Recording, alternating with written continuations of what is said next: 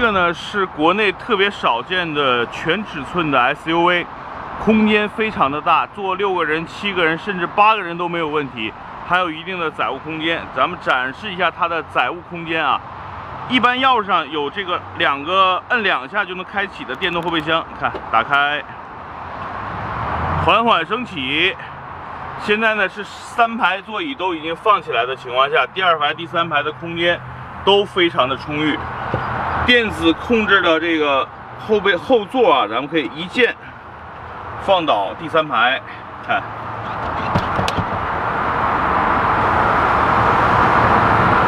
现在就是放倒。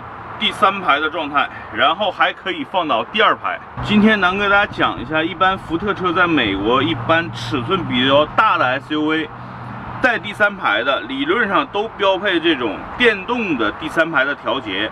像在这儿，这个呢是高配的车型，还有第二排的调节。咱们先看看第三排怎么来演示啊。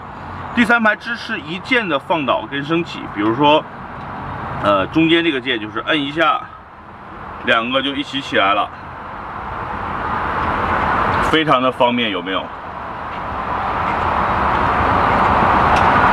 然后呢，这两个座椅分这个类似三七开哈，可以分别的以这种形式单独再放倒。比如说咱们按三 L 就可以把左侧的放倒。如果咱们再按这个三 R，右侧的也可以放倒。放倒第二排，这个车整个的纵向空间超过了两米。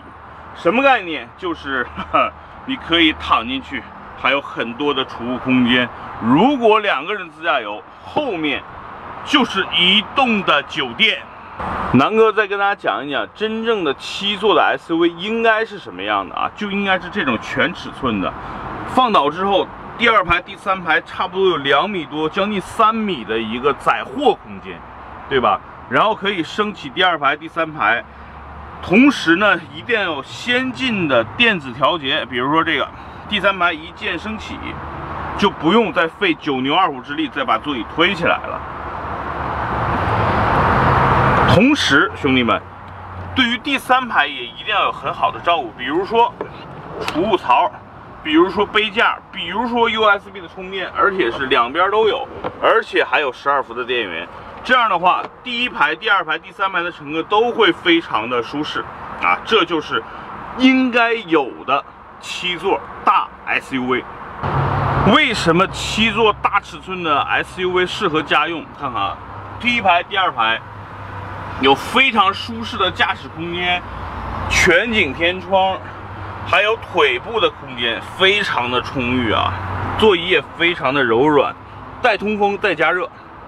同时，把第三排放倒，大家看看这个车的空间，三十寸的拉杆箱可以一、二、三、四，然后还可以放一堆小的，也就是说四个人出行，大的行李啊，每个人两件行李都是能够盛得下的，巨高无比的这个后备箱的一个高度，爽啊！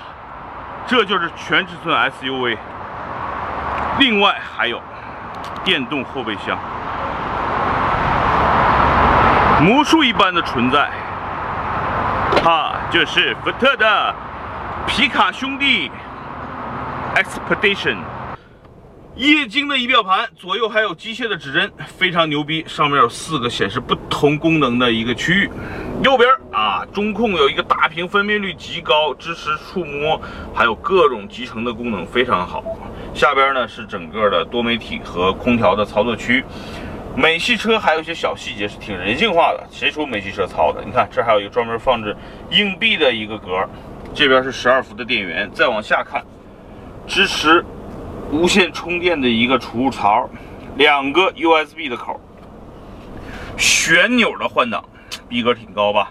然后下边是手动模式的加减档，然后这儿呢是放钥匙的一个小槽，再往这儿有两个巨大的杯架，还有巨大的中间扶手箱。兄弟们，南哥这个大背包啊是耐克的那种 Max 系列，就是能放整个篮球的一个大背包，你们觉得大吧？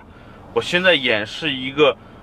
中间的扶手箱几乎能把我这个包容纳下去啊！这是这台车的中间扶手箱了。